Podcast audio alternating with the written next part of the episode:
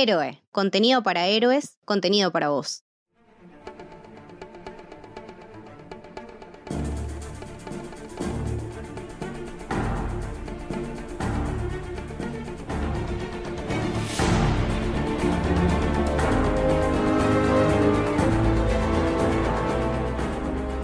Sí, seguimos escuchando la música de Danny Elfman porque hemos vuelto para hablar de Spider-Man 2 de Sam Raimi, la segunda película de esta trilogía arácnida de uno de los directores capaz más notorios de, dentro de lo que hace él, esta mezcla de, de, terror extraño, que la llevó a este cine de superhéroes que hemos amado tanto. Y la verdad que en una primera impresión de Spider-Man 2 da la sensación que es una de las mejores películas de eh, Spider-Man, por lo menos live action. Eh, pero bueno, para eso está este podcast, para debatir la película, para comentarla, para reírnos un rato y para eso saludamos a el amigo Lucas Baggi que otra vez nos acompaña nuevamente para hablar de esta peli. Hola Lucas, ¿cómo andás? Hola Seba, hola Alan, ¿cómo andan? ¿Todo bien? Muchas gracias por invitarme nuevamente a este hermoso podcast crossover que estamos haciendo de la saga de Spider-Man y llegamos, como bien decías, a, la mejor, me parece, de esta, esta trilogía de live action. Para muchos es la mejor película de Spider-Man, no sé, habría que debatirlo más adelante, pero sí, un placer de vuelta estar hablando de, este personaje que tanto queremos. Es cierto, la verdad que eso, eso es lo que vamos a descifrar, a ver si es la mejor o eh, se acerca a la mejor película. ¿Cómo anda Salita? ¿Todo bien? ¿Qué hace Seba, Lucas? ¿Cómo andan? La verdad, primero que muy contento por volver a participar en Marvel Flix, en este caso en la versión de podcast. Y la verdad que estoy muy contento por compartir eh, programa con ustedes dos porque me parece que hacemos un, lindo triángulo para repasar estas películas de Sperman que en mi caso y supongo que el, de ustedes también fueron muy importantes. En nuestra primera infancia, o sea, nuestra infancia conociendo al personaje en el cine, eh, me parece muy acertado y por otra parte, esta película también eh, comparto con Lucas que es una de las mejores del superhéroe de Spider-Man, una que refleja muchísimas cosas del hombre araña que por ahí a veces no se hacen tan bien, pero en este caso le doy un punto más.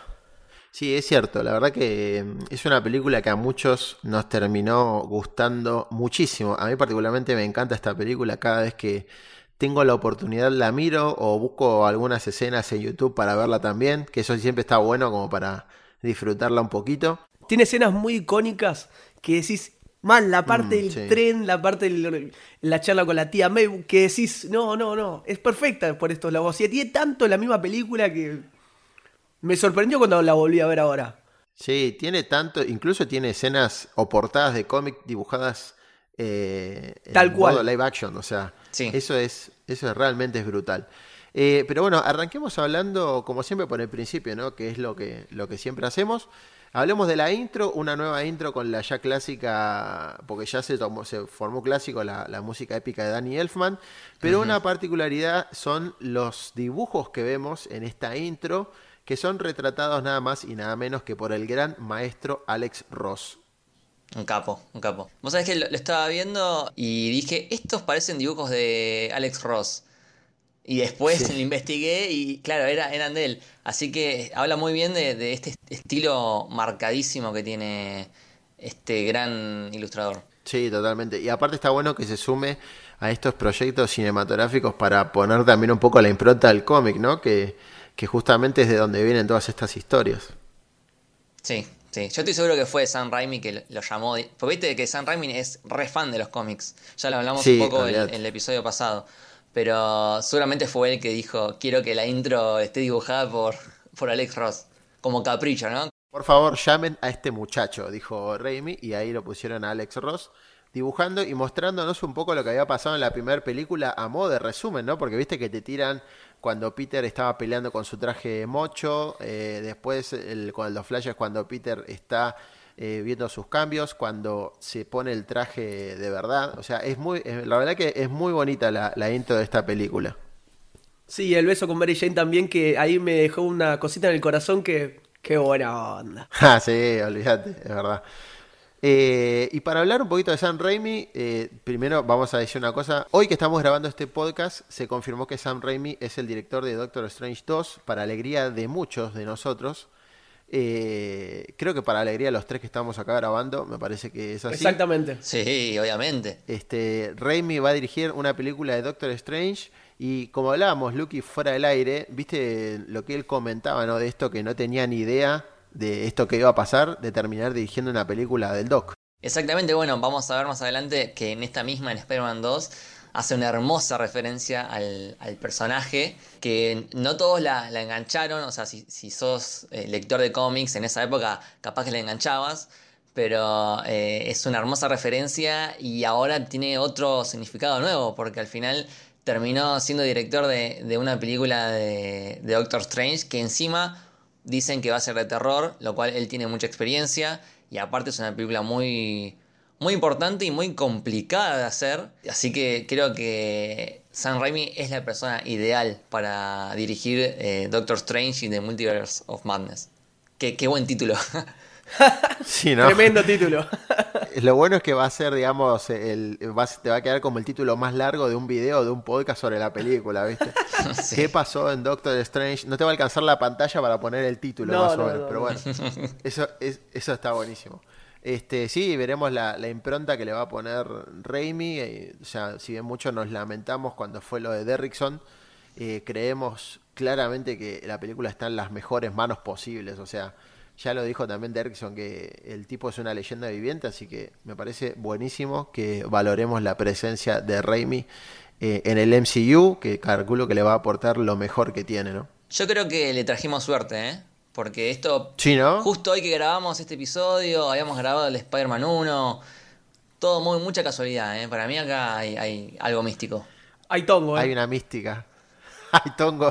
Bueno, que nos pasen el sobre entonces. claro, Mirta, Por lo menos. Eh, bueno, esta película de Spider-Man, podríamos decirse, eh, querido Alan, que es como una suerte de una profundidad en la vida en sí de Peter Parker. Sí, completamente porque acá vemos eh, las dos caras de lo que es Peter Parker, Peter Parker como individuo y después como Spider-Man, que llega un momento que le está yendo tan mal que al flaco le pisan los libros, le chorean la pizza, lo echan del laburo y al mismo tiempo también se ve perjudicado su esencia como Spider-Man. O sea, por ese lado da una profundidad en cuanto a las dos caras del personaje que está buenísima y lo explota muy bien. Sí, sobre todo por cómo arranca la película que digamos, obviamente, después de todo lo que pasó en la primera, que recordamos la frase que él dijo, está mi bendición y mi maldición también, de ser Spider-Man, este, nos presenta, digamos, a un Peter Parker que, que busca su laburo, que se va de la casa de su tía, eh, que empieza otra etapa de su vida, eh, realmente, porque el tipo empieza a laburar. Esto fue dos años después, ¿no? Creo que sí, me parece que sí. No recuerdo eso, pero, pero me parece que sí. Em, la cuestión es que Peter encuentra su laburo como repartidor de pizza. Este, y es algo buenísimo realmente porque vemos como el tipo es, eh, como dijiste vos, Lucky, la semana pasada, es muy nosotros. eso, es un punto que yo quería tocar porque vos no lo ves a Superman repartiendo pizzas, que lo echan del laburo, que llega dos minutos más tarde y le sacan las pizzas, la moto se la hace mierda. Por eso, como decís vos, Eva, Spider-Man es tan cercano a nosotros que lo humaniza, tiene nuestros problemas, nuestros miedos, nuestras inseguridades, y eso lo hace tan cercano también. Sí, sí, sí, el tema de no tener eh, eh, la plata para pagar el alquiler, que no le alcance nada, eh, somos nosotros, boludo, acá en Argentina. Mal. Sí, y más ahora, más ahora en cuarentena, que es donde la, la moneda escasea peor, ¿viste? Uy, por favor. Este, pero bueno, de esta película vemos como Peter eh, es también muy ese Peter que simplifica, digamos, en un punto su vida. O sea, el chabón anda en moto repartiendo las pizzas, pero después decide, ah, ya fue, con esto no llego y empieza a vestirse de Spider-Man para repartir las pizzas para todos lados. Se topa con unos nenes que lo van a chocar. Eh, un tipo que casi le morfa la pizza, o sea, cualquiera. Eh, claro, ¿viste? Y aparte el chabón es como que empieza a llegar tarde a todos lados, ¿viste? Llega tarde al laburo, llega tarde a, estudiar, llega tarde a su propio cumpleaños, llega tarde este chabón, o sea... No sabe que... es su cumpleaños, no se acuerda que es su cumpleaños. Claro. Está hecho un quilombo, está hecho un quilombo caminante. Sí, es que el tema, el, eje de la película es, es ese, es el conflicto constante entre la vida personal y la vida del superhéroe. Es eso. Claro. Y cómo, y cómo también el, el, estrés y la frustración y la impotencia te, te pueden eh, afectar en lo físico. O sea, cómo lo mental afecta en, en, lo corporal. Claro. Además, él también es como que busca tener un equilibrio, ¿no? Entre su vida como Peter Parker y su vida como Spider-Man, pero se, evidentemente se da cuenta que eh, la vida como Spider-Man termina opacando todo lo personal.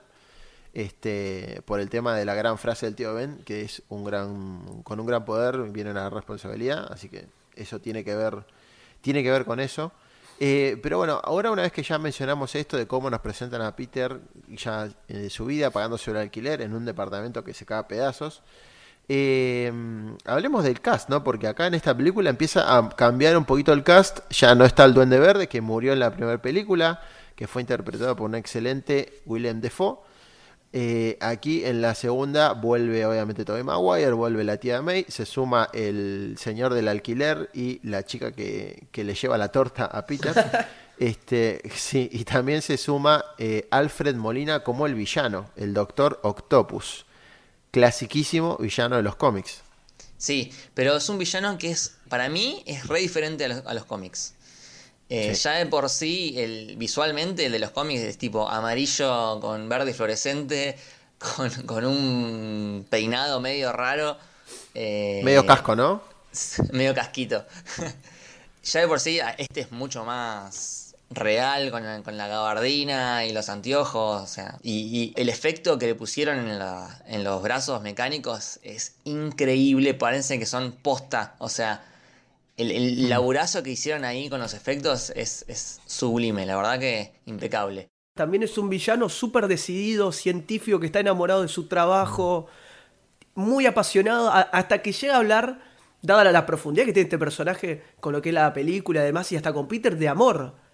Le habla a Peter cómo tiene que tratar a una mujer, cómo conquistarla. O sea, ves sí. otros matices que por ahí en el cómic, en ciertas partes del cómic, eh, queda como relegado, queda como, bueno, el villano de turno que está loco y tiene... Eh, piensa que es mejor claro. que lo demás, pero tiene un, un, matiz este Doctor Octopus diferente al cómic que para, él lo, para mí lo hace súper interesante. Sí, sí, súper gris. Estaba leyendo análisis que decían que tiene como un par de características que son más del Doctor Connors. ¿No? Que el Dr. Connors en, en los cómics eh, o en la serie animada era, el, era alguien bastante cercano a Peter, que lo ayudaba, siempre Tal desde cual. el punto de vista científico, y después le termina pasando un accidente que se termina siendo malo. Y es bastante parecido mm. a, a, lo que le pasa acá al personaje de Alfred Molina. O sea, es, es como recopado, que, que lo ayuda, y después le pasa esto y se vuelve un poco, un poco loco con, con estos brazos mecánicos que le hablan. Está muy bueno porque eh, parecen como que tienen como, como boquitas, como que son, como que tienen cabeza. Claro, sí, sí. Le, le, le, hablan en, por encima del hombro, le, susurran cosas, es, es, excelente.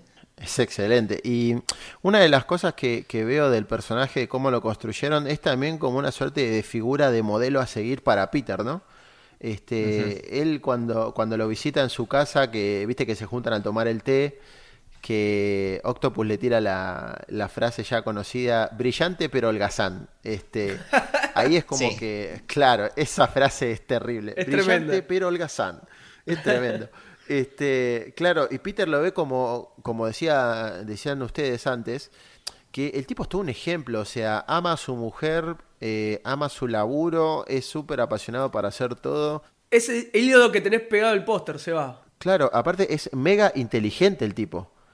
O sea, es, el chabón se puso a fabricar en, en ese lugar eh, todo una, un, una bola de energía independiente que, bueno, obviamente terminó perjudicándolo, pero el, experimento, todo como lo plantean, es realmente brillante. O sea, es un científico resarpado Otto Octavius en esta peli. Eh, para vos, Lucas, ¿este villano podría ser el mejor de la trilogía, el Doctor Octopus?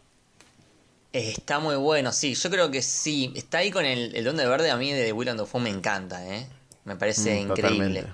Eh, qué pregunta complicada. no maté, sé, ¿no? Creo, creo, que sí, creo que me quedo con el, el Doctor Octopus, pero el de Willem Dafoe también es, es, es muy bueno. Los dos a la final. Los dos a la final. Los dos sí. a la final. Sí, lo que tiene, para mí lo que tiene la diferencia con la 1, eh, hablando en general como película, es que la 1 eh, es como más clásica, ¿no? Tiene todos los elementos clásicos de Spider-Man, es el camino del héroe hecho y derecho, tiene todos los pasos del camino del héroe, es, es eh, la historia básica de Spider-Man que toda persona tiene que conocer. La 2 como que va un poquito más allá y es como más profunda en lo psicológico, en, en la construcción del personaje, en el desarrollo, pasa más por Peter y no tanto por Spider-Man, me parece, la 2. Eh, por eso tiene esa diferencia. Sí, eso es, eh, eso es verdad, coincido. El tema es que Peter está incómodo con todos en todo aspecto. Está incómodo con la tía May porque no le dijo la verdad con lo que pasó con el tío Ben, que fue su culpa. Está incómodo con Mary Jane porque que sí, que no. Y con Harry porque él está obsesionado con Spider-Man, pero él, él es, el, es- él es el que retrata a Spider-Man. Así que constantemente está en todos lugares mal, Peter. Y justamente como decías con Harry, en esa relación tan tirante que, bueno, sos mi amigo, pero sos el amigo de Spider-Man. Y pará, Harry, man. Harry que no deja, no deja de romper las pelotas con Spider-Man. Ah, sí, boludo, qué denso. Era tipo el, el meme de nadie. Absolutamente nadie. Harry Osborn. Che, ¿quién es Spider-Man? La puta madre. No, insoportable, Claro. boludo. Sí, súper intenso. O sea, ya sabemos, amigo, que, que tu papá se murió en una pelea con Spider-Man, pero el tipo no tiene la culpa. O sea, se murió por boludo, básicamente. este, claro. Pero, pero es como dice Lucas, como que chabón está re obsesionado con Spider-Man, le rompe las pelotas a Peter, pues ya vos lo conocés, sos un forro.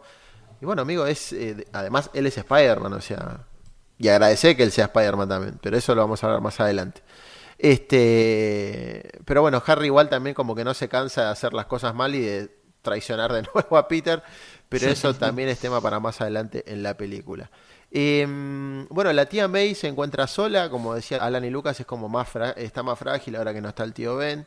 Este, yo no sé si ustedes, es una es una pregunta rara la que voy a hacer. Ojo con eso. Guarda, guarda.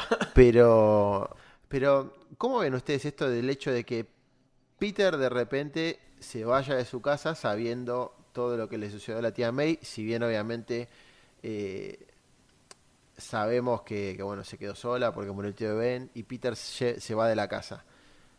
Yo ahí es como que eso, no, no digo que no me haya, no me haya convencido, pero me hizo un poquitín de ruido. Eh, tenés razón eso que decís, ¿eh? Tenés razón. Eh, no sé qué, cómo incide el tema del, del trabajo de Peter.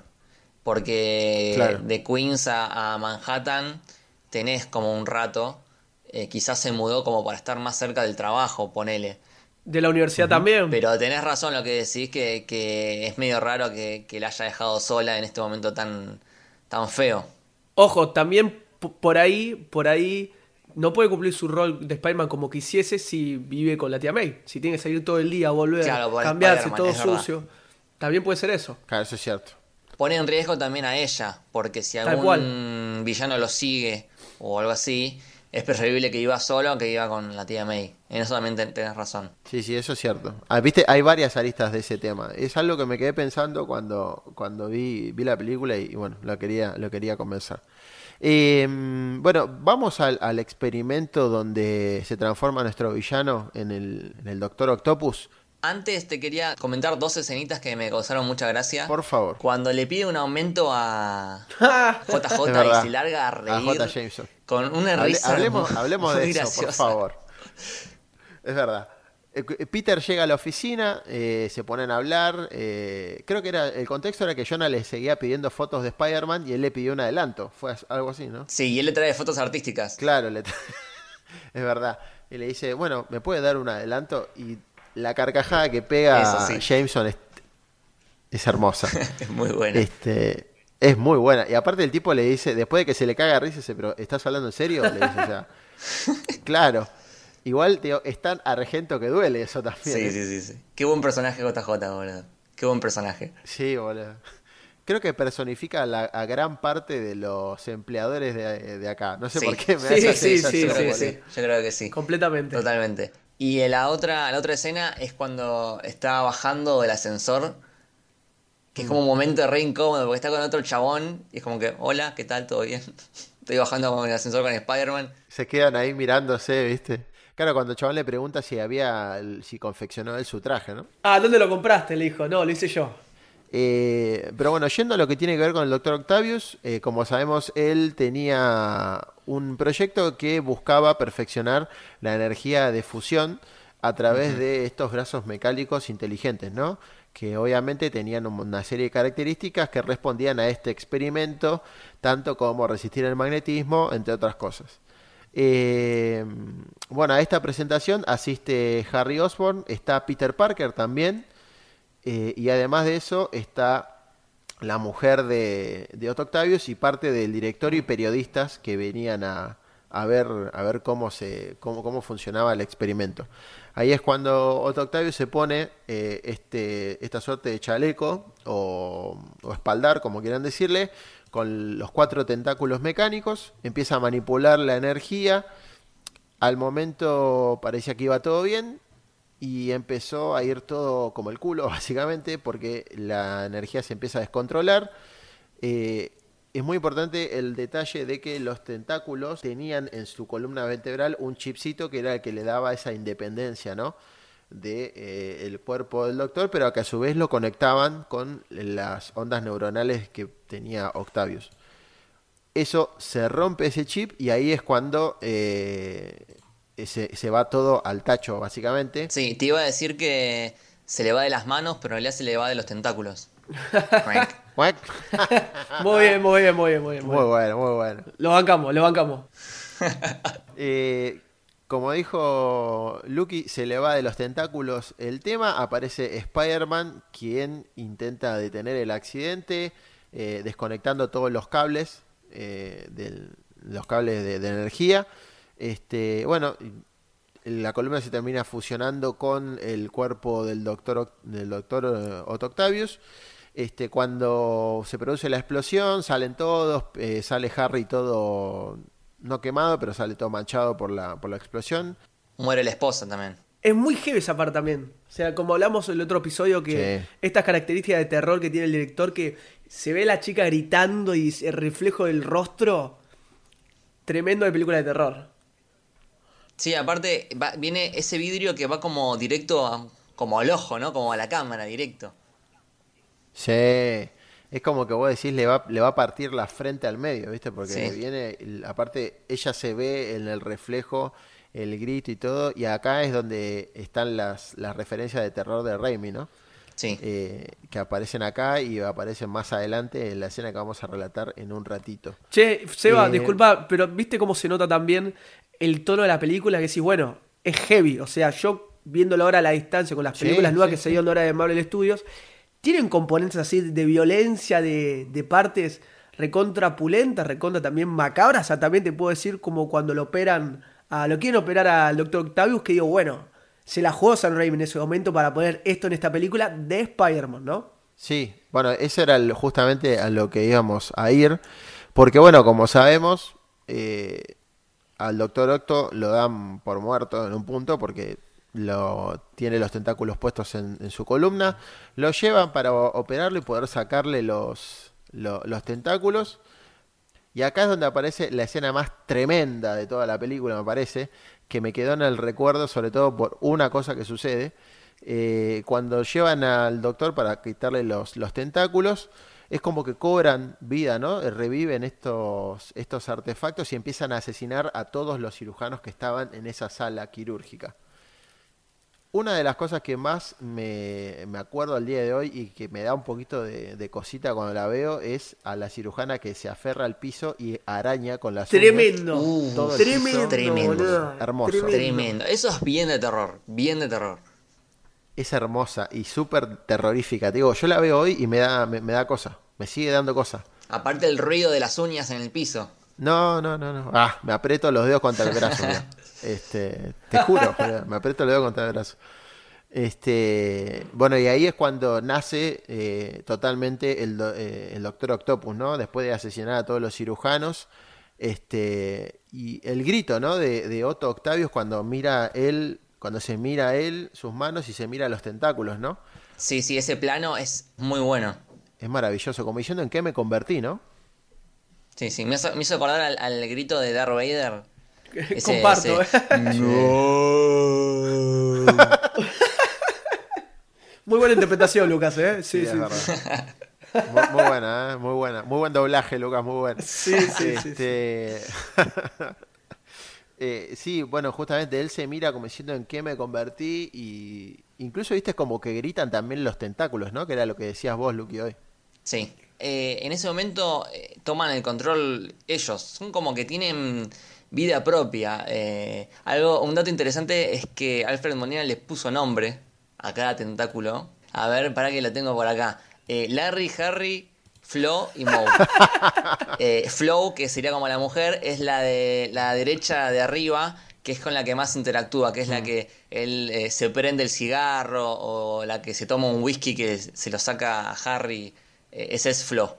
Mirá vos, o sea, fíjate vos el, el corazón y, la, y todo lo que le ponen los actores que está, te- terminan mimetizándose con las partes de eh, prostética, ¿no? Para, para laburar, es buenísimo. Sí. Una vez que sucede todo esto, eh, ahí es cuando, ese, eh, cuando el, doctor Octavio se empieza a descontrolar, ¿no?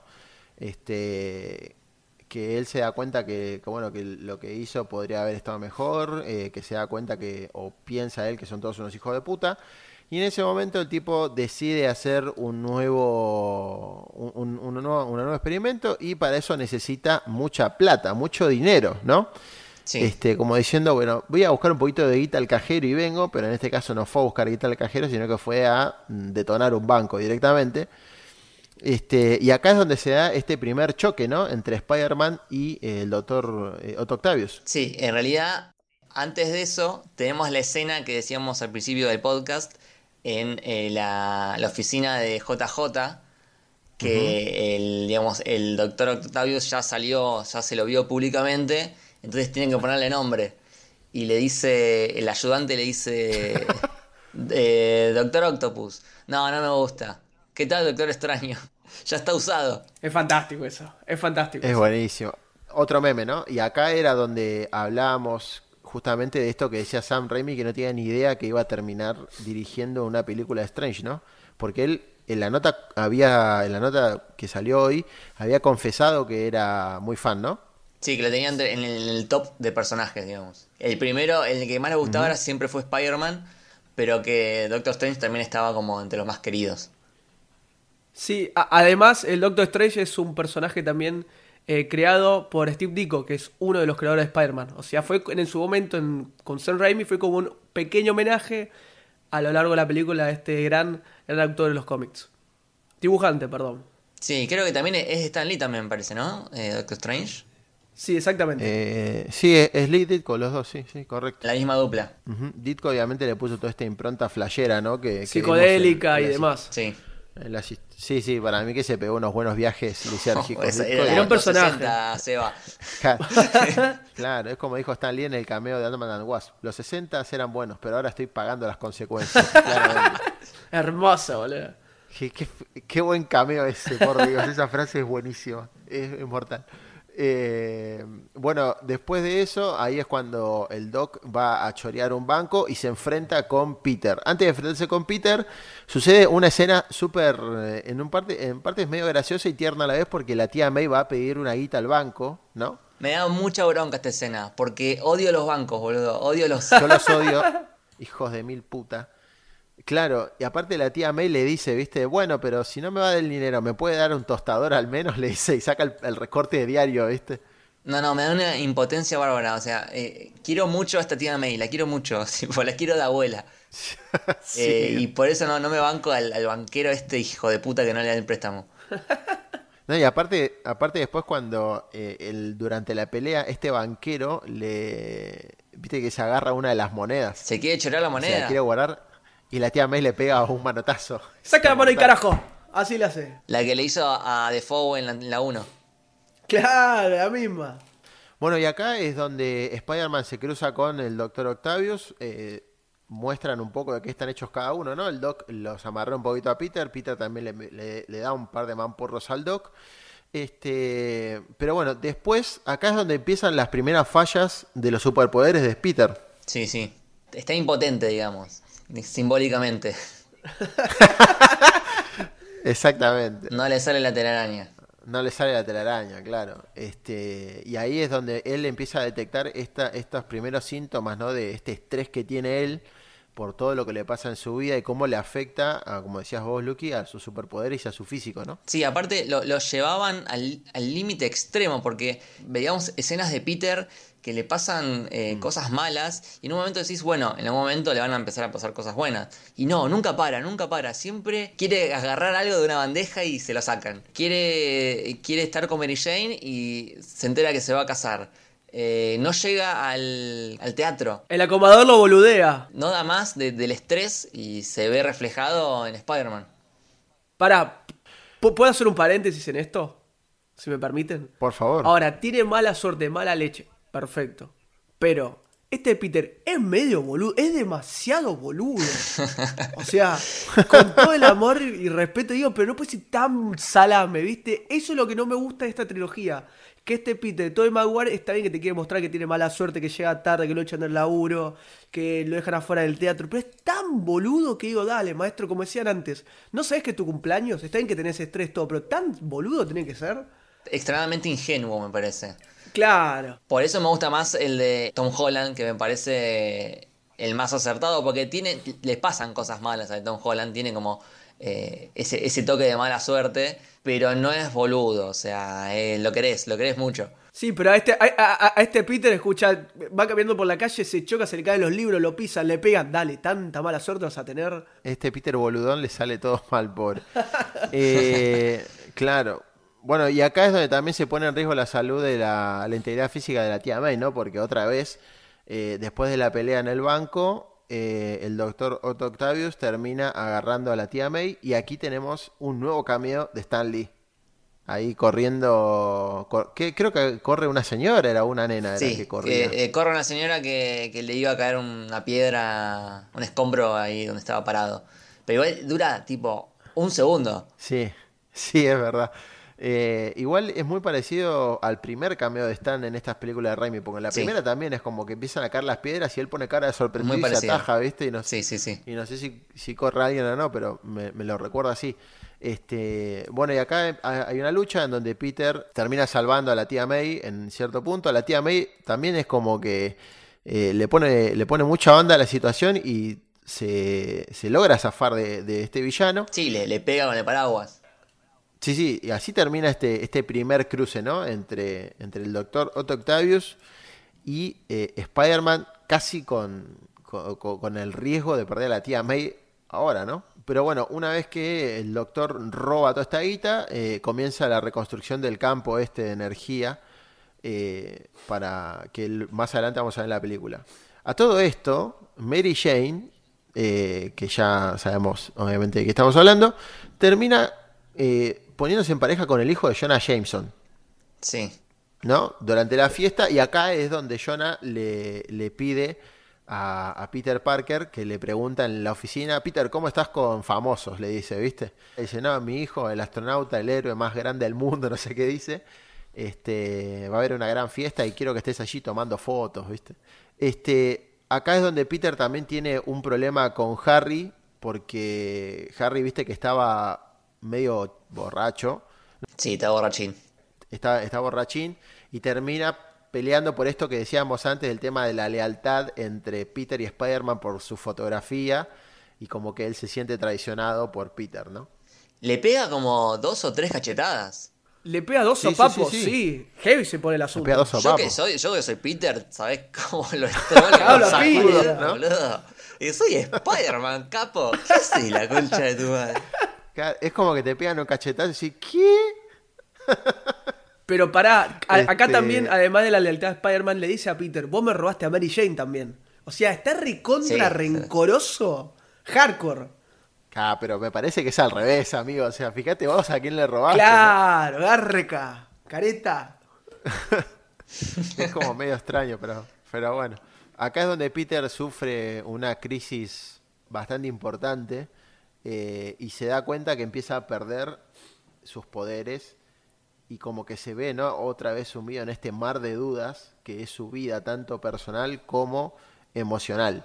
Pensá que todo donde él se apoya, eh, donde lo suelen contener, está totalmente perdido. Tanto Harry, tanto Mary Jane y hasta en parte con la tía May. No tiene dónde apoyarse en este momento de mierda que está pasando. Sí, eh, porque aparte con, con tía May queda medio raro todo porque le, le dice la verdad parcial de, de que en realidad no había ido a la biblioteca el día que Ben murió. Y la tía May, cuando escucha todo eso, eh, medio que se distancia un poquito. Un poquito, no Mm. mucho, pero en ese momento para Peter fue un gran golpe. Pero vos fíjate qué gran personaje es la tía May, que con, la parte, con las partes que tiene dice muchísimo. En vez de enojarse con su, con su hijo postizo, si querés, se levanta y se va. Como, viste, antes de ser una mierda, antes de herirlo, se levanta y se va y después lo perdona. O sea, es un personaje tan Sí. completo esta tía May, a comparación de otras tías May, de, de otras películas de Spider-Man, que lo veo súper, aunque sea frágil, es frágil por ahí físicamente, pero tiene como un corazón, tiene unos huevos la tía May para enfrentar ciertas Sí. situaciones como el banco, como cuando pelea con el Doctor Octopus porque le pega un paraguaso. Me parece súper importante la película también. Sí, tiene una carga, una carga emocional muy importante la tía May y también como, como apoyo para Peter, ¿no? Este, ¿se acuerdan de la, obviamente que sí, la, la escena donde le da los 20 dólares? Es tremenda, Ay, sí. Tremenda, no. boludo. Y se pone a llorar porque se pone mal, porque sabe que no puede dar más, ¿viste? Igual lo quiere ayudar, aunque tenga un momento de mierda, aunque la van a desalojar de la casa. Es perfecto, amigo, eso. Claro. Y es como que, le- viste que él, él le rechaza la plata y la tía May le dice, no, aceptalos igual, te los estoy dando, yo te puedo dar la plata que yo quiera. Sí, porque va a perder la casa ella. No tiene guita. Claro, no tiene guita. Y sin embargo le da plata al chabón.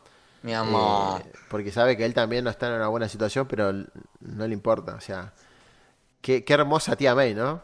La mejor tía May. Sí, Tal sí, cual. totalmente. Sí, para mí la, la tía May de- del MCU es bastante superficial en Es, un punto. es medio como un chiste. Tribunera. Es divertido, pero no, no, no, no, no le da tanto, tanto apoyo moral o no le tira frases como le tira esta tía May. Sí, capaz, yo la, la diferencia que le encuentro mucho a las dos tías May es la, la tía May de, de la trilogía de Raimi, o al menos de esta de Spider-Man 2, como que no sabe todavía que él es Spider-Man y bueno, lo apoya desde lo personal, ¿no? Con cuestiones de guita y demás. Y esta otra tía May, la, la actual, eh, al saber que es Spider-Man, Peter lo apoya este, en vez de volverse totalmente loca y perder el control, ¿viste? Eh, Yo tengo una teoría. en parte... A ver.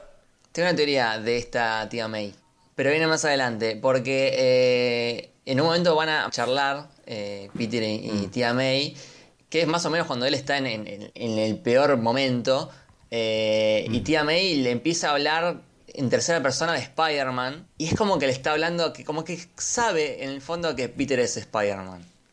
Yo siento eso, siento que, que tía May sabe que es Spider-Man. Yo coincido con Lucas. Yo también. Sí, sabe, sabe, sabe. Pero no lo... O sea, sabe, pero no, no se lo quiere hacer notar a, a él para no preocuparlo, capaz, ¿no? Se hace la boluda, claro.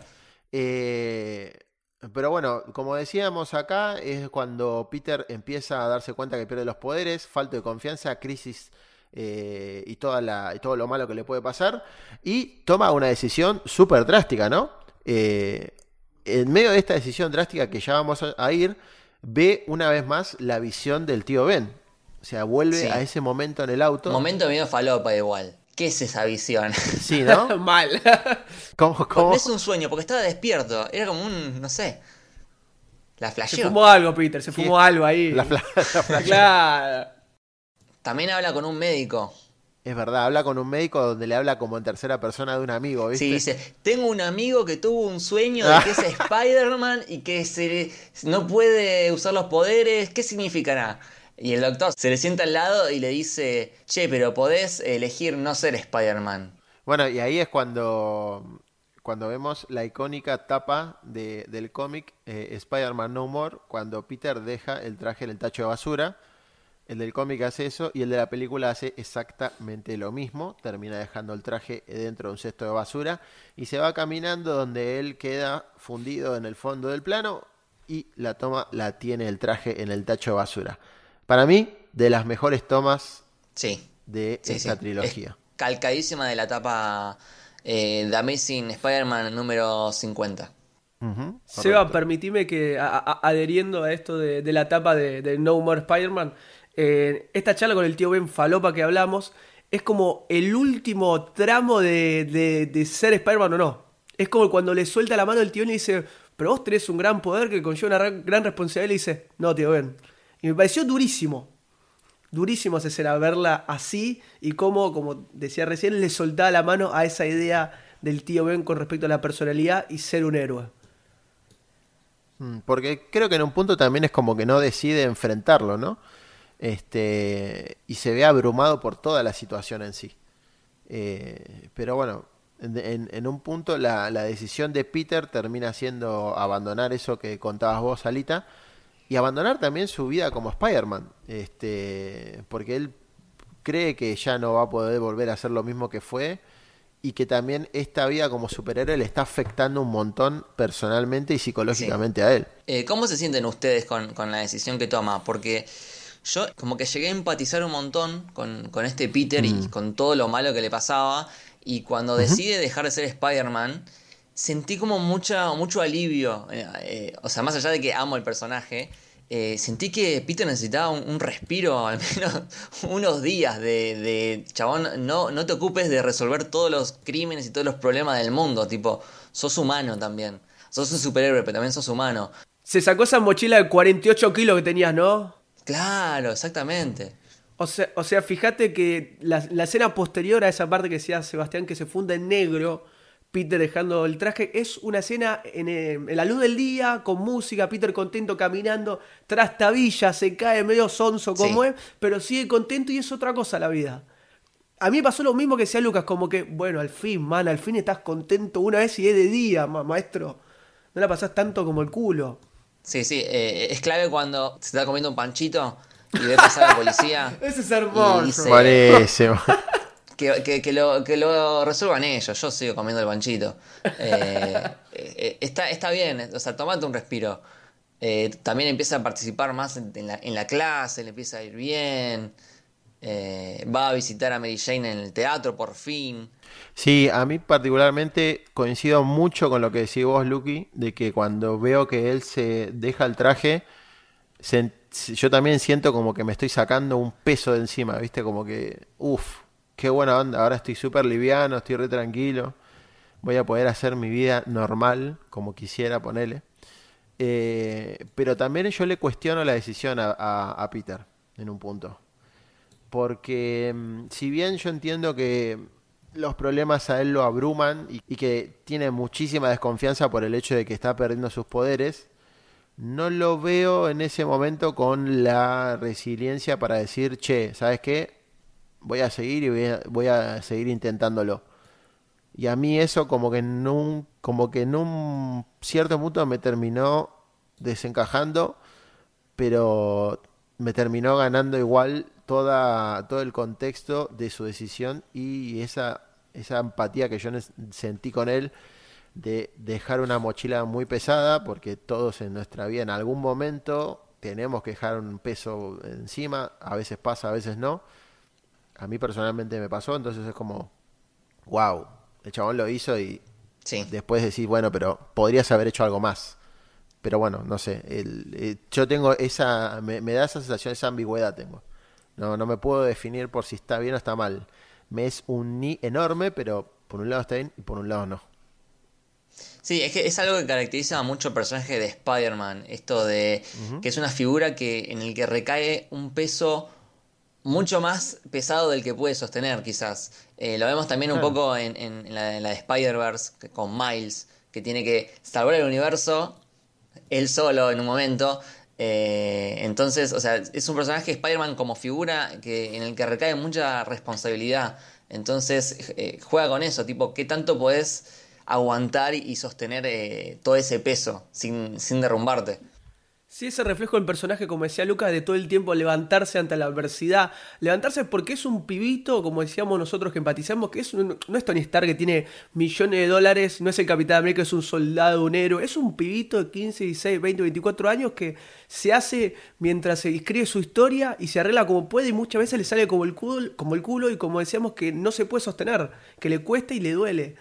Eh, yo me parece que, como los tres coincidimos en este momento de que fue muy pesado este momento, muy heavy para él, qué bien Sam Raimi en mostrarnos todo eso y cargarnos a nosotros los espectadores con esta visión de lo que le pasa a Peter, ¿no? Sí. Eh, sin duda Sam Raimi hizo un laburo espectacular Sí, en, toda, sí, sí, en, sí. todo- en todo este en toda esta apuesta no en todo este en todo lo que tiene que ver con, este- con esta escena tan, tan crítica que traspola la pantalla y te llega a vos le llega a quien esté mirando la película eh, y bueno y yo creo que también eh, el cast ayuda mucho Toby lo hizo muy bien hay que decir eso también Toby Maguire lo hizo muy bien a pesar de que algunos lo critiquen hay que bancarlo porque lo hizo muy bien, se bancó eso y la verdad que estuvo muy bueno. ¿Sabes lo que, lo que me gustó mucho? Que cuando deja de ser Spider-Man, ves cómo le empieza a cambiar la postura.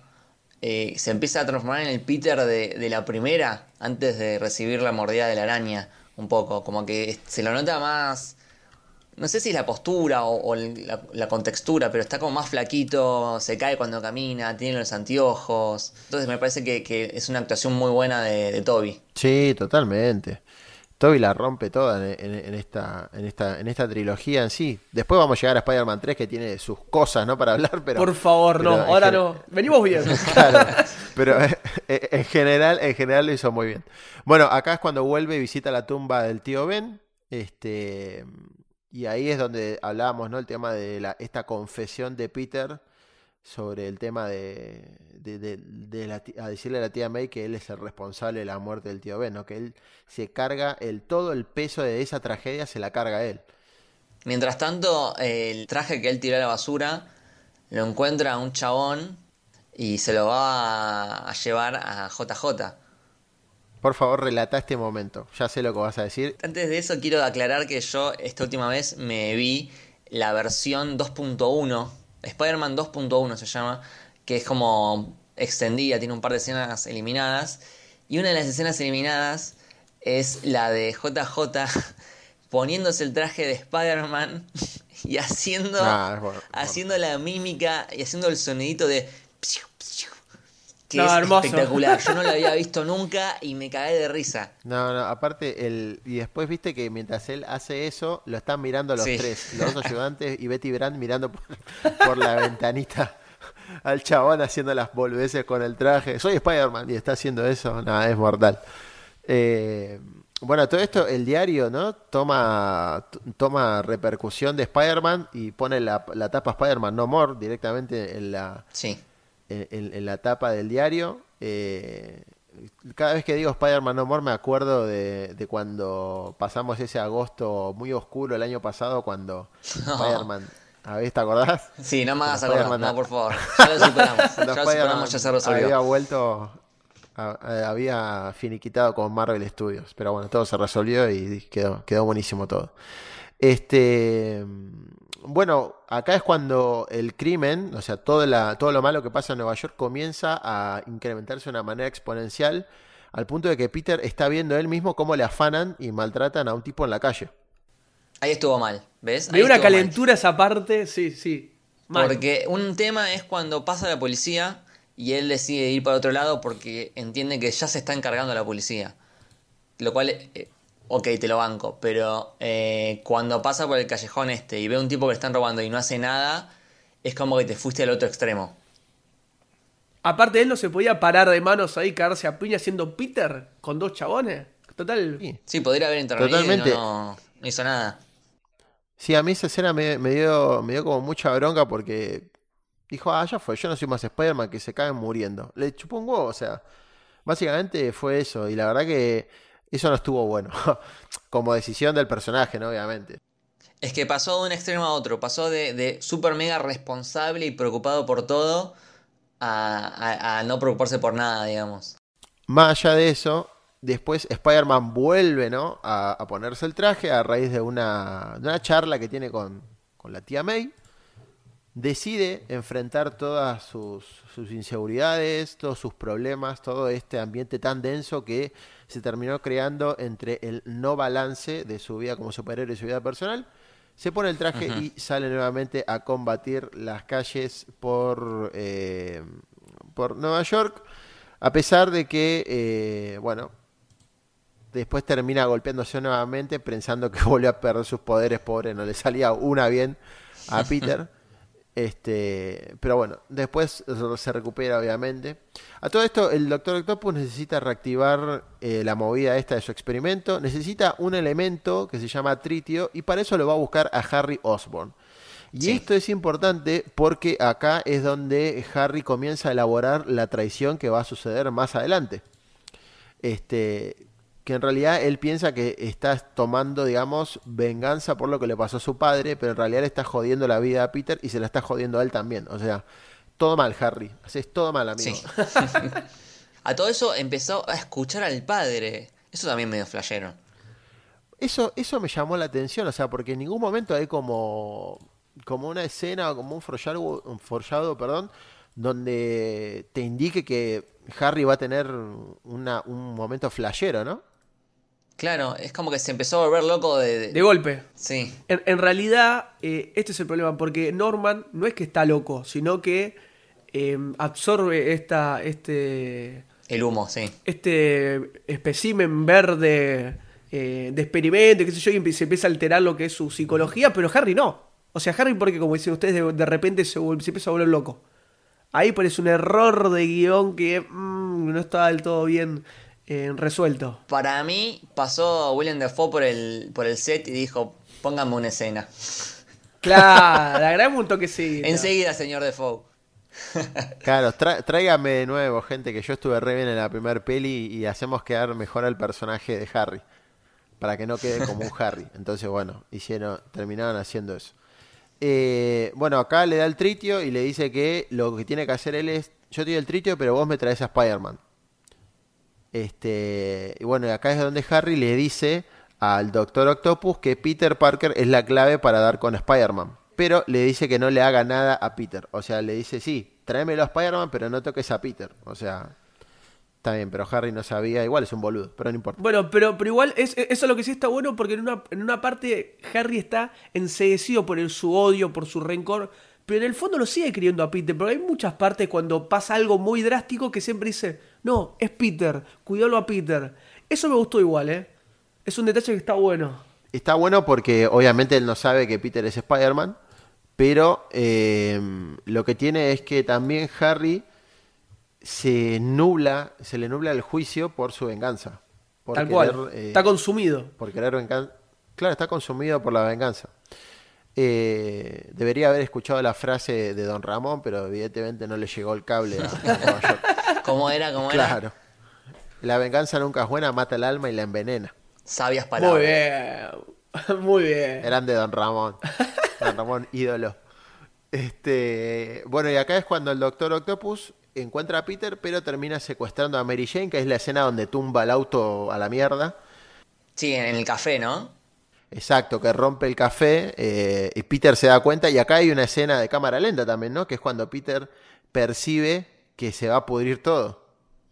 Sí. Bueno, a mí me parece súper icónica esa escena. Que Mary Jane está hablando con Peter que le dice, pero obvio más, y otra vez Peter dice, no, pero no sé qué, pero ¿qué? ¿Te retractás ahora? ¿Me hiciste que deje a mi marido? Quiero volver como dice, no, sí, no, ¿viste? Y le explota toda de atrás apareció en, el Spider-Man Ese es otro tema, ¿eh? En esta, viste que yo en, la anterior eh, no me gustó mucho el personaje de Mary Jane. En esta, mm.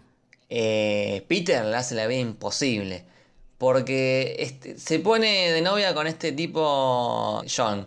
Después el otro viene y le invita a cenar. Ella dice, no puedo porque me voy a casar.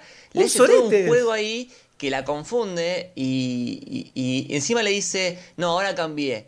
Y cuando se junta de vuelta, dice, no, ahora cambié, pero soy como el de antes, de antes. Como no, un dale, la concha de tu hermana, flaco, ponete de acuerdo. Sí, la verdad que Mary Jane, Mary Jane termina sufriendo los destratos de todo el mundo en estas películas. Eh, bueno, la cuestión que el doctor, después de una intercambiar unas palabras y revoler a Peter a la mierda, termina secuestrando a Mary Jane, eh, obviamente para buscar a, a Spider-Man, ¿no? A través de Peter. Este, Spider-Man va a rescatarla, obviamente, eh, y acá es donde él se da cuenta finalmente que volvió Spider-Man, ¿no? O sea, recuperó los poderes como debe ser. Em, una escena que quiero marcar antes, antes de que vayamos a lo del tren, que es lo que viene ahora, ¿Viste cuando viste que vos, eh, Lucky, mencionaste al momento de que eh, Jameson se pone el traje de, de Spider-Man, ¿no? Eh, Sí. ¿Viste cuando el tipo que encontró el traje se lo trae y se lo vende? Que Jameson le dice, ¿cuánto me da por esto? Supongo que es un buen dinero. Le doy 50 dólares, no sé qué le dice el chabón. Eh, 50 dólares y un jabón, cualquier cosa. Cuando hace eso, claro, cuando hace eso, el asistente de Jameson agarra la máscara y se pone muy triste. Sí. Sí, ¿Viste? sí, es verdad. O sea, fíjate vos, fíjate vos cómo, cómo es, ¿no? Que obviamente el asistente de Jameson es, es un laburante, pero también sabe que lo que va a venir no es bueno cuando ve que, que Spider-Man abandonó la, cuando abandonó ser un héroe, ¿no? Ujú. Sí, aparte empieza a subir el crimen. Decía un, un titular, subió 75% del crimen. Sí. Sí. Y aparte le secuestran a Mary Jane, que es la nuera de JJ. Entonces ahí Claro. se le complica porque dice, si Spider-Man estuviese acá, eh, podría resolver este problema. Pero yo lo hice, lo hice abandonar. Claro, es verdad. Bueno, eso, eso es una locura. O sea, cómo cambia el personaje. Pero después vuelve a cambiar de nuevo porque Peter recupera su traje. Sí. Este, le deja una, una notita a, a Jameson que le dice cortesía de su, de su buen, de su buen vecino el hombre araña. Y acá nace la icónica frase es una amenaza para la ciudad, que es, es mortal. Cuando, cuando le roba el traje, es un delincuente, es una amenaza para la ciudad. Cuando ve que se le choreó el traje, esa sí. escena es mortal. Volvió a ser el mismo JJ de antes, digamos. Exacto, pasó a ser un tipo, viste, uh, che, me mandó un cagadón, a, ser, a volver a ser el mismo forro de siempre, viste, un fenómeno. Eh, bueno, recupera el traje, va a rescatar a, a Mary Jane, que estaba en el alto de una torre. Este, Para mí, eh, una escena clave es cuando ve borroso de vuelta con los anteojos. Lo de los anteojos es Ah, clave sí. siempre, porque es, es la forma de darte cuenta si funciona o no. Eh, cuando se los pone y no ve un carajo, dice listo, ya estoy Spider-Man. Y los tira al piso, se rompen en todos los anteojos y como que hace fuerza con la mano, es un muy lindo plano.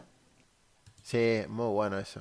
Pero bueno, después de esto, después de que pasa un poco la batalla en, en la torre, este, entre el Doc y Spider-Man, viene la escena del tren.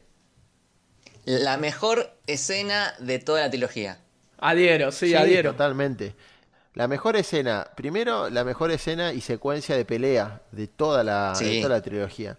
La secuencia de pelea es brutal. ¿Vos viste cómo son los movimientos super fluidos de Spider-Man al momento de balancearse, de pasar entre los agujeros de los puentes para llegar al doctor? Sí. Y todo el, no, el combate es terrible, es realmente terrible.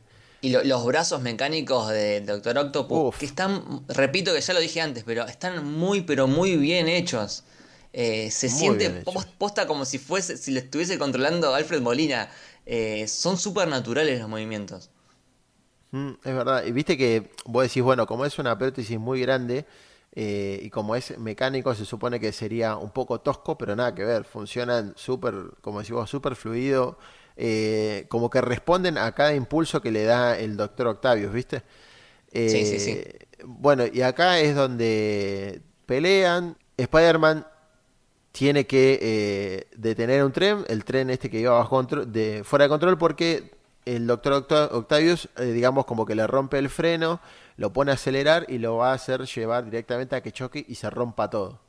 Eh, acá pasa una de las escenas que quedaron en la memoria de todos los fanáticos de Spider-Man, que puede ser un meme, el meme ya de diarrea que está en Twitter, este, cuando Peter hace fuerza. Claro, este, el- eso, eso es mortal. Y el momento en el que Peter estira los brazos, tira las telarañas para poder atajar el impulso del tren.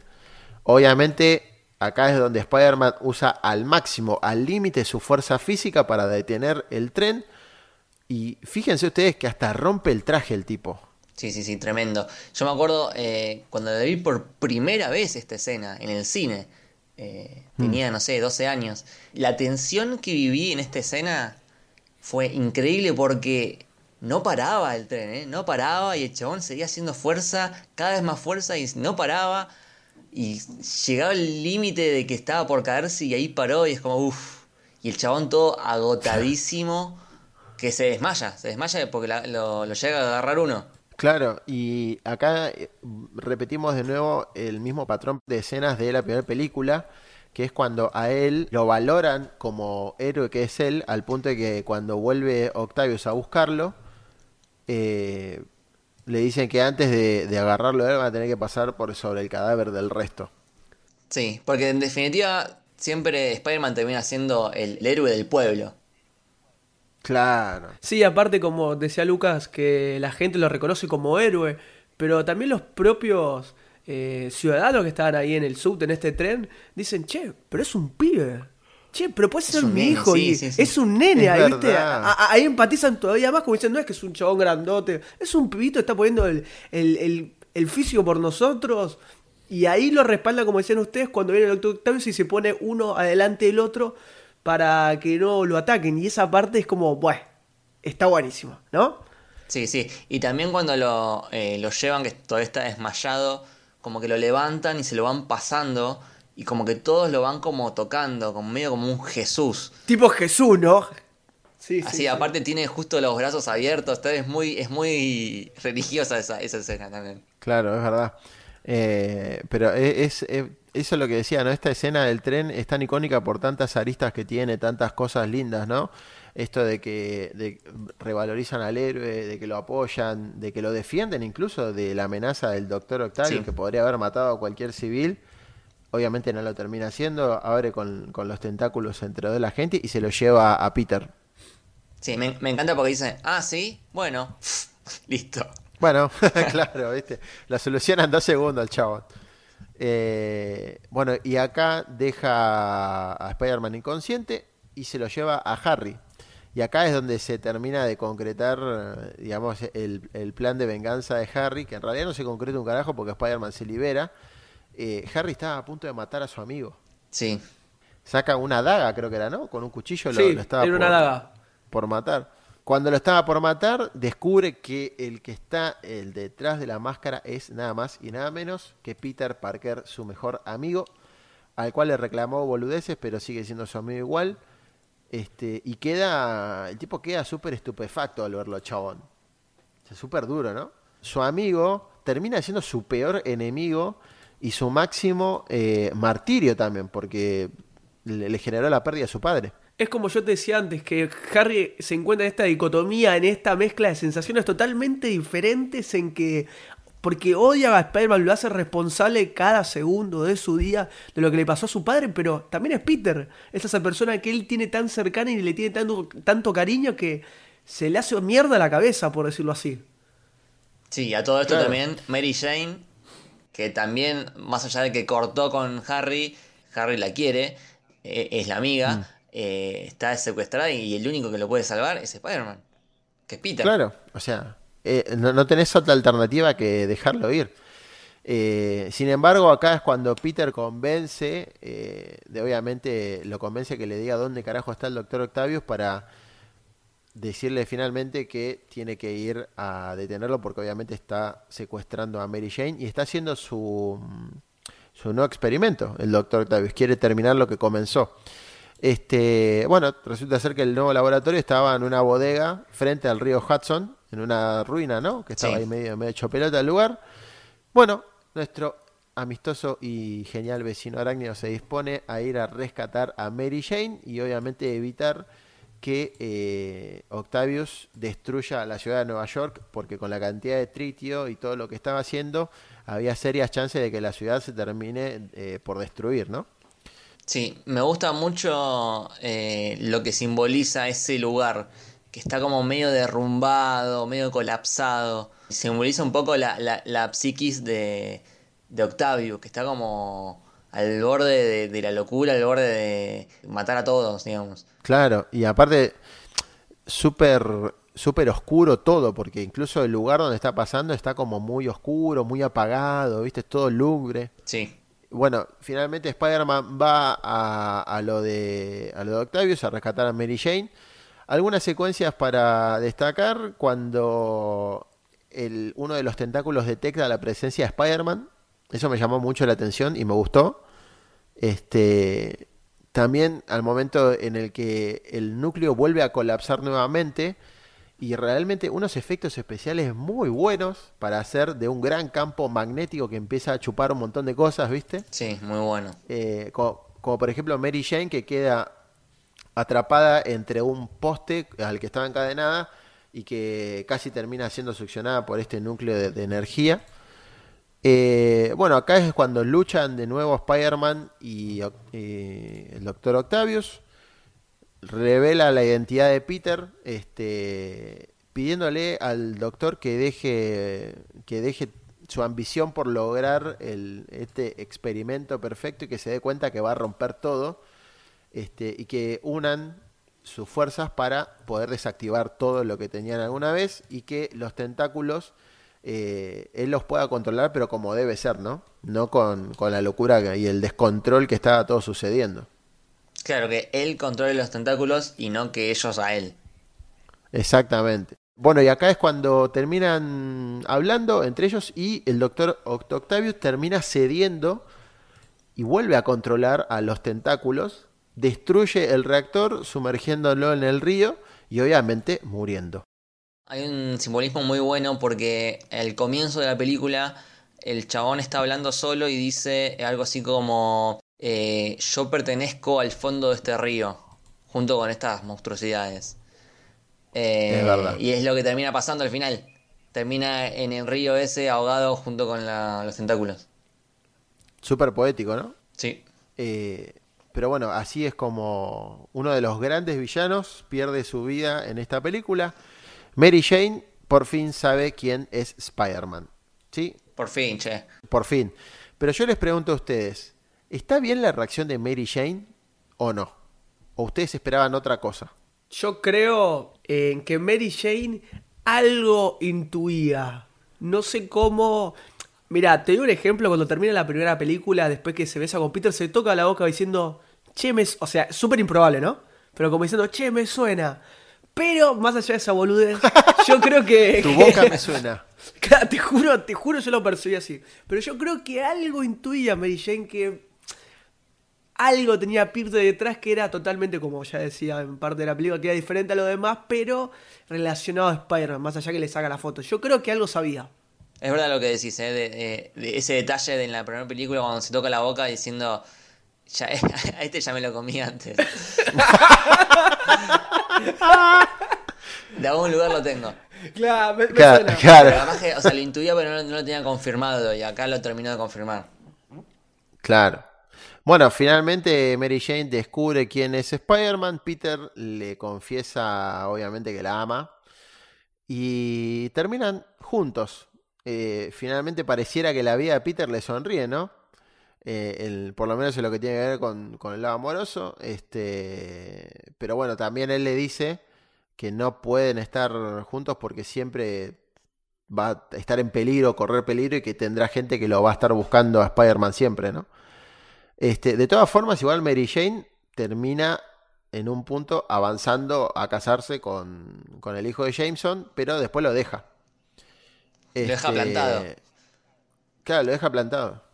La, la escena posterior de Harry después de Mary Jane, yo la sentí hoy en día, si hubiese sido, estuviese f- filmada en este momento, como dos escenas eh, post créditos. ¿No? Sí, totalmente. Sobre todo la de Harry. Sí, tal cual. Eh, bueno, finalmente eh, Mary Jane rompe el matrimonio con el hijo de Jameson. Y mientras a, todo esto, como bien decías vos, Alita, Harry queda choqueado, loquito, por todos los sucesos que eh, pasaron de descubrir que su mejor amigo termina siendo el asesino de su padre para él, aunque sabemos que eso no pasó. Y obviamente vuelve de nuevo el fantasma de Norman Osborn, que se le aparece en el espejo, el mismo en el que habló, eh, el mismo en el que se hablaron, ¿no? El Duende Verde y Norman Osborn. Este, y acá es donde le exige de una manera que vengue su muerte, o sea, que tome revancha, ¿no? Por lo que pasó. Y le rompe el vidrio con el mismo cuchillo con el que iba a matar a Peter y encuentra el lugar donde guardaba el duende verde todas sus cosas. El deslizador, las bombas, el traje, todo. Claro. La, la duende cueva sería lo que encontró. claro. termina descubriendo la cueva del Duende Verde y acá encuentra los deslizadores, las bombitas, un traje, toda la bola. Este. Déjame destacar la, la escena final con la máscara. Dije, ok, acá se va a poner todo. Ok. Sí, Sí, ¿no? Es buenísimo aparte, porque también obviamente ya te deja saber que él va a ser el próximo Duende Verde. Eh, que está, estaba bien, hasta ahí estaba todo perfecto, pero después en la 3 viene Por otra cosa que lo vamos a hablar la semana que viene. ¿Hace Eh, falta, bueno, Seba? con- ¿Hace falta, decís? Para la eh, 3, sí, ¿no? Sí, sí, sí, tenemos que, tenemos que revisitar toda la obra. Ok. Y por qué esto se fue de las manos, aunque no tanto.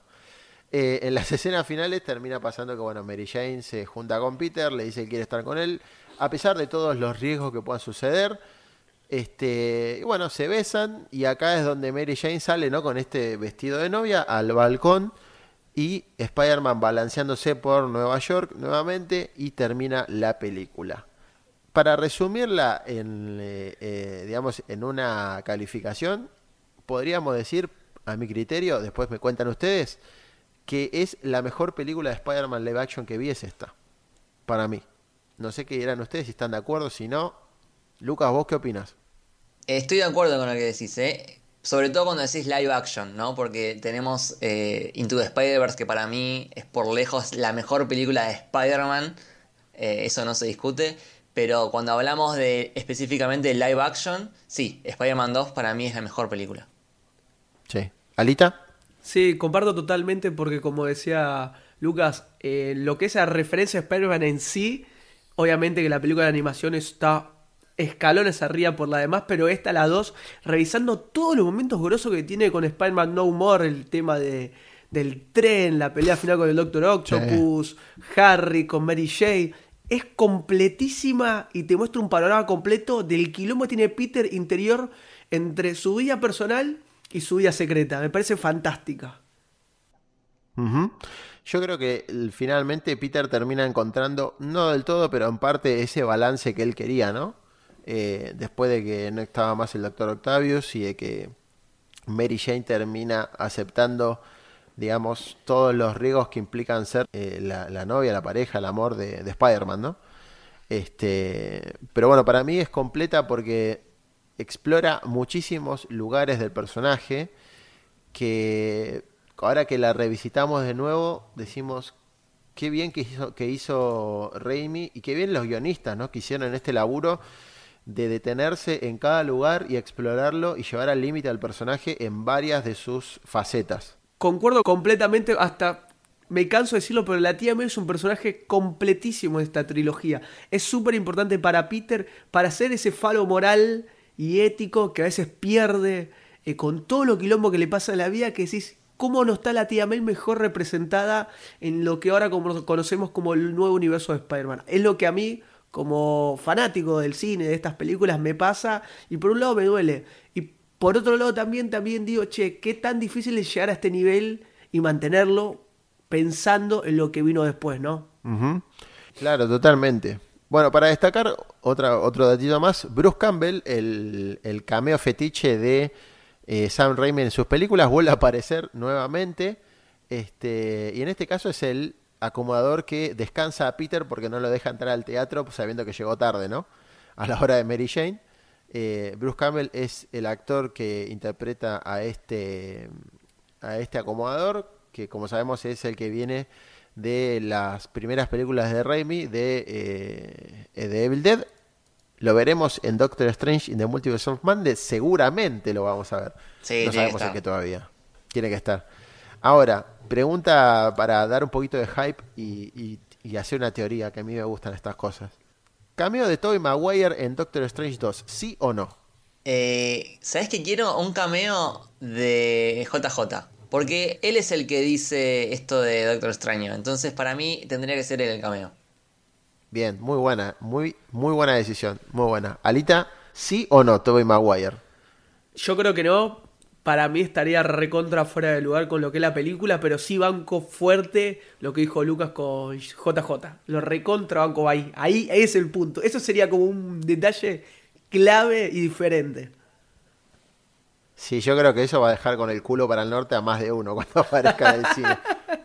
Aparte ya está eh, el presentado el personaje de JJ oficialmente en Far From Home, así que Claro. pertenece al universo. Me imagino este Jameson, el de ahora, ya medio peladito, mencionando al Doctor Strange y diciendo, no sé por qué, pero me parece que a él ya lo mencioné hace unos años antes. Eso estaría bueno. Como que me suena, ¿no? E- e- Este tipo me suena, claro. Pero bueno, esta fue el, el- el comentario, el debate, el análisis, la opinión sobre Spider-Man 2 de Sam Raimi. La pasamos muy bien nuevamente, ¿eh? La verdad que sí. Sie- siempre es un placer hablar de, de estas películas que tanto nos gustan. Sobre todo estas dos, que me parece que son muy importantes para el cine de superhéroes. Bueno, muy agradecido a ustedes por haberme invitado a hablar de, de todo esto. No, por favor, el placer es nuestro, que, que te sumes. Y ahora nos queda una película más, Lucky, nos queda la semana que viene Spider-Man 3. Igual me parece que va a ser divertido. Sí, también coincido con Lucas. Sí, no, vamos a morir de risa. Este, bueno, eh, Alan, gracias eh, nuevamente por, por estar en este episodio. Gracias, Seba, también a Lucas, que la verdad la pasamos genial. Va, yo la pasé espectacular. Y como decía Sí, Lucas, bueno, vamos a divertirnos con la tercera, vamos a tomar las humoradas. Pues hay tantas cosas mal para hablar que, uff. bueno, me lo voy a tomar tranquilo. Pero bueno, eso va a ser cosa de la semana que viene. Nosotros los saludamos. eh, a Lucas lo pueden escuchar. ¿A dónde te pueden escuchar, Lucas? Me pueden escuchar en El Camino del Héroe, Camino del Héroe en Twitter y Camino del Héroe en Instagram. Y también puedes ir a la productora Héroe en arroba soshéroe en ambas redes para enterarse de todos los demás podcasts que estamos haciendo. Maravilloso. Eh, Alita, ¿dónde te siguen? ¿Dónde te leen, escuchan? Bien, me pueden seguir como arroba Alan Esquenone, Alan Eschenone, en Twitter como Instagram, después en Spinoff TV OK, en YouTube, en Twitter, en Instagram, en su red social amiga también. Eh, este episodio va a estar publicado en el, obviamente, en Marvel Flix Podcast y también en El Camino del Héroe lo van a poder escuchar. Eh, decidimos hacer esta, esta, esta trilogía en conjunto, recorrer este sendero arácnido en conjunto. Así que, bueno, gracias Lucas, eh, gracias por todo, por sumarte. Muchas gracias a ustedes. Gracias Alan, querido, por nuevamente estar en un nuevo episodio. Como siempre. Les agradezco también a ustedes por eh, acompañarnos, escucharnos y comentar estos episodios. Como saben, esto es Marvel Flix eh, Podcast y nos escuchamos en el episodio que viene. Chao.